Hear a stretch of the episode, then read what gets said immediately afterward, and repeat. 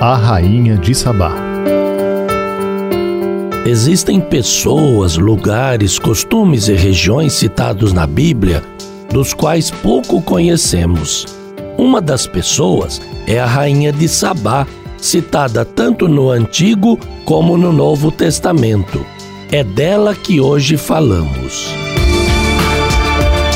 A rainha de Sabá soube da fama de Salomão e foi a Jerusalém para pô-la à prova com perguntas difíceis.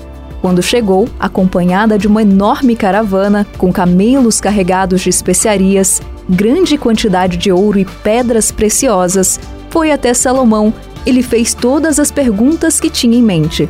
Salomão respondeu a todas, nenhuma lhe foi tão difícil que não pudesse responder. Vendo a sabedoria de Salomão, bem como o palácio que ele havia construído, o que era servido em sua mesa, o lugar de seus oficiais, os criados e os copeiros todos uniformizados e os holocaustos que ele fazia no templo do Senhor, ela ficou impressionada. Segundo de Crônicas, capítulo 9, versículos de 1 a 5. Quem foi a rainha de Sabá?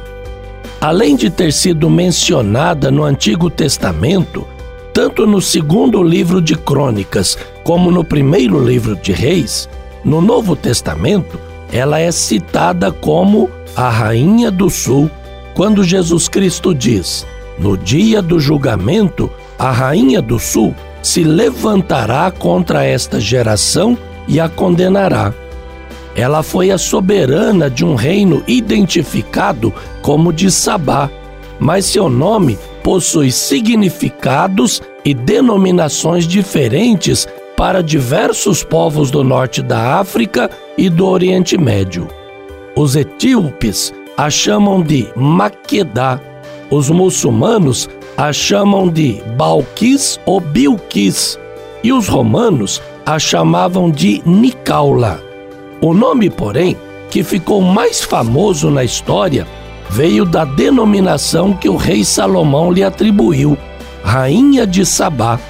Independentemente da diferença da denominação, os livros sagrados de diferentes religiões concordam que ela foi uma soberana de significativa importância para o reino de Sabá que incluía os territórios hoje ocupados pela Etiópia e Iêmen. A versão mais conhecida é a de que ela tenha vivido no século X a.C. Teria viajado cheia de presentes até o rei Salomão após ouvir histórias sobre ele, como a intenção de testar a sua sabedoria.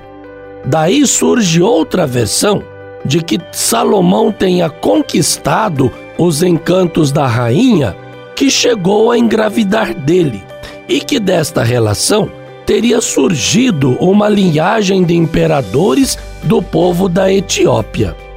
A rainha de Sabá é tida como a mãe da família imperial etíope e sua relação com ele é detalhada em um texto da cultura do povo, o Quebra Negaste. O filho do casal, Menelik I, foi o primeiro imperador da Etiópia. No período medieval, a rainha de Sabá se tornou personagem de uma das versões sobre a lendária Arca da Aliança.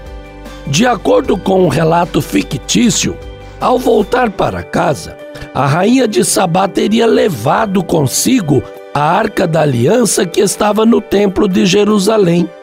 De acordo com esta versão, o Templo de Salomão teria ruído por não ter mais consigo a Arca da Aliança, mas a sua presença no Império Etíope teria feito dele um dos maiores impérios do mundo durante vários anos, vencendo as guerras e os inimigos.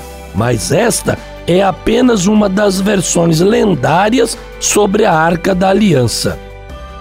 Pesquisas arqueológicas descobriram informações preciosas sobre a rainha de Sabá. E alguns apontamentos mais recentes, baseados em escavações feitas no Iêmen, mostram que a rainha de Sabá muito provavelmente teria sido a monarca da Arábia Meridional também. Há evidências de que a própria capital do reino de Sabá pudesse estar localizada naquela região.